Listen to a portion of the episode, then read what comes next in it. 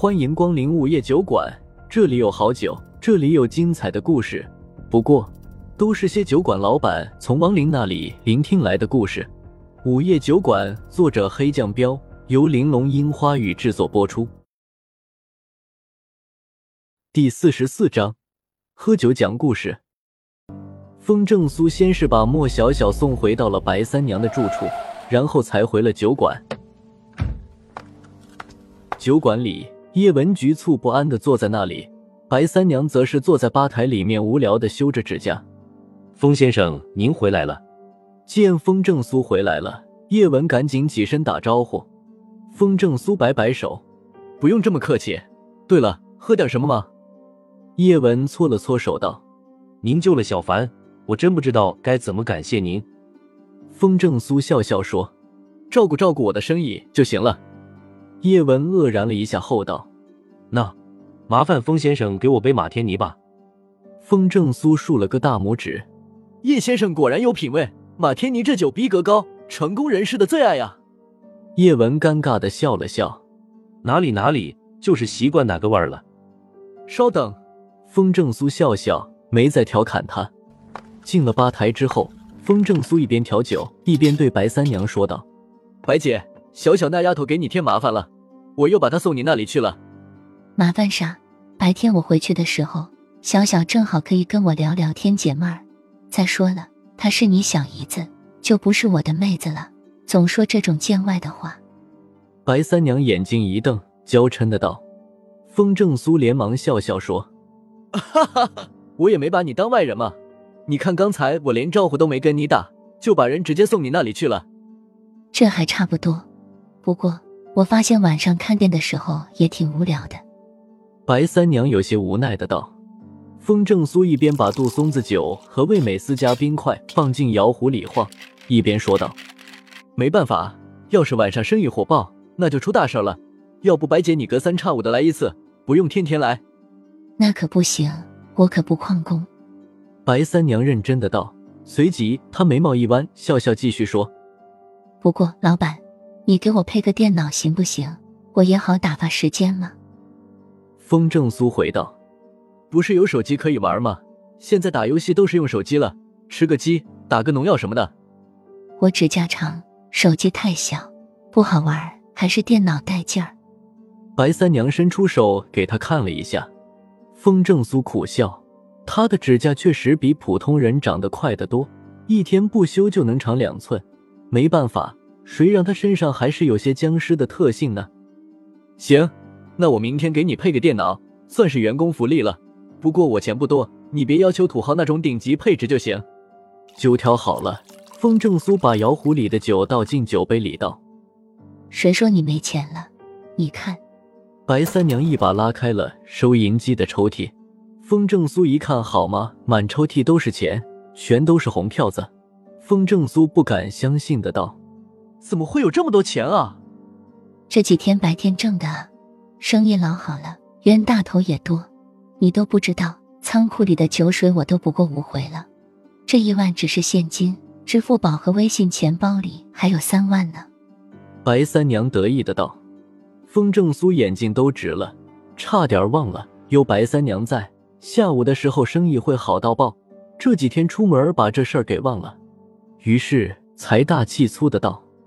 买就买顶级配置的电脑，那我自己看着买了。白三娘笑笑道。风正苏用牙签串了两个橄榄，放进酒杯里道：“行，白姐你看上啥买就行。”这可是你说的，我给店里添东西算是公事，我可不花自己的钱。白三娘调皮的眨眨眼道。风正苏端起调好的马天尼，正色道：“从今天开始。”白姐，你就兼任财务总监了，缺啥你看着置办就行。说完，他就把酒端给了叶文。风先生，您要是缺钱的话，我也有。您看都需要什么，我一定帮忙。叶文赶紧接过酒杯，一脸认真的道。风正苏笑笑：“你有心了，不过算了，我可不随便要别人的钱。”别啊，风先生，您救了小凡，我拿多少钱都报答不了您这份情啊。叶文急忙道。风正苏摆摆手说：“不是我跟你客气，要是以前你这么说，我肯定不会跟你客气。现在嘛，你一分钱都给不了我，你懂我的意思吧？我，叶文张了张嘴，然后叹了一口气道：“哎，多谢风先生提醒。是啊，我现在身上的钱都是天地银行的，是我一时间没反应过来，让风先生您见笑了。”风正苏连忙道：“别这么说，其实天地银行的钱我也收，不然你等下怎么付酒钱啊？活人的钱是赚来生活的，亡灵的钱嘛，自然也有用处。对对，小凡给我烧了很多钱，还有金元宝呢，等下我就全给先生您。”叶文一拍脑门道：“风正苏连忙道，可别，我可不是黑心商人，你这杯酒也就十个亿，你照价买单就行。”不过我倒是想听听你的故事，不知道你愿意不愿意讲。叶文顿时愣住了，面部表情显得十分纠结。哎，片刻后，他才叹了一口气道：“也罢，再不说的话，等喝了孟婆汤就没机会了。那我就跟风先生说说吧。”风正苏笑笑说：“我去弄盘花生米，早就准备好了。”不等他行动，白三娘就端了盘花生和一瓶啤酒放到了桌子上。然后回到吧台，给自己弄了盘瓜子。叶文抿了口马天尼，开口道：“说来惭愧，虽然叶家不是超级大家族，但比起普通人，我也算含着金汤匙出生的了。打小起就有花不完的零花钱，也不用操心买车买房和工作的事情。”风正苏有些羡慕的说：“标准的富家子弟啊！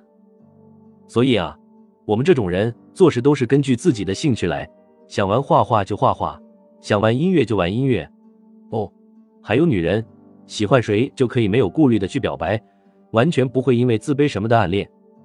叶文用自嘲的语气说道。风正苏扔到嘴里一颗花生米，总之就是四个字：有钱任性。可以这么说吧。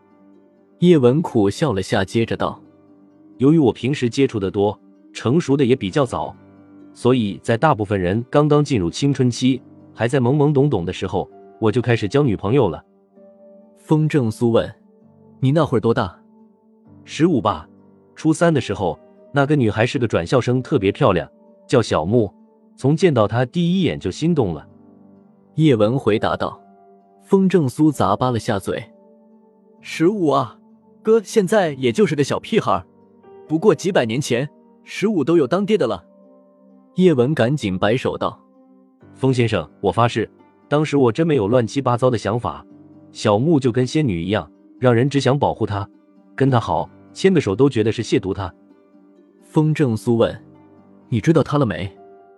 叶文皱了下眉头道：“我不知道算不算追上他没有。小木很冷漠，对谁都是爱搭不理的。当时我跟他表白了以后，他没拒绝，也没同意。”风正苏继续问：“或许人家也小。”不懂男女之间的感情，叶文马上说：“他年纪应该比我大些，具体大多少不清楚。反正我感觉他比我还熟。在他眼里，我们那些小男生好像跟小学生没什么区别。那你俩到底好没好啊？”风正苏直接问道。叶文尴尬的挠了挠头：“我也说不清。反正我送他回家，接他上学的时候，他都没有拒绝，给他礼物，给他吃的。”他也收也吃，可是他就是不让我碰他，连拉拉手都不行。风正苏说：“看来他挺有性格的啊。”叶文点点头：“特别有性格，不过我跟着了魔似的，就是喜欢他这种性格。按现在的话说，我心甘情愿的做一条舔狗。”哎，舔狗不分贵贱啊！没想到你这种富家子弟也舔。风正苏有些感慨的道。叶文笑笑没反驳。继续道：“他应该算是我真正的初恋吧，我愿意。不过在中考前的一天，他突然主动找到了我。最让人感兴趣的事来了。”风正苏赶紧问：“他找你干嘛？”叶文忽然哭了，抓着头发痛苦的道：“他说他有了。”风正苏把刚喝下的啤酒喷了出来，难以置信的道：“不会吧？搞了半天是个小白花。”他叫啥来着？叶文痛心疾首的道：“我永远都记得他的名字，默默。”风正苏顿时愣住了，姓莫。又到了酒馆打烊时间，下期的故事更精彩，欢迎再次光临本酒馆听故事。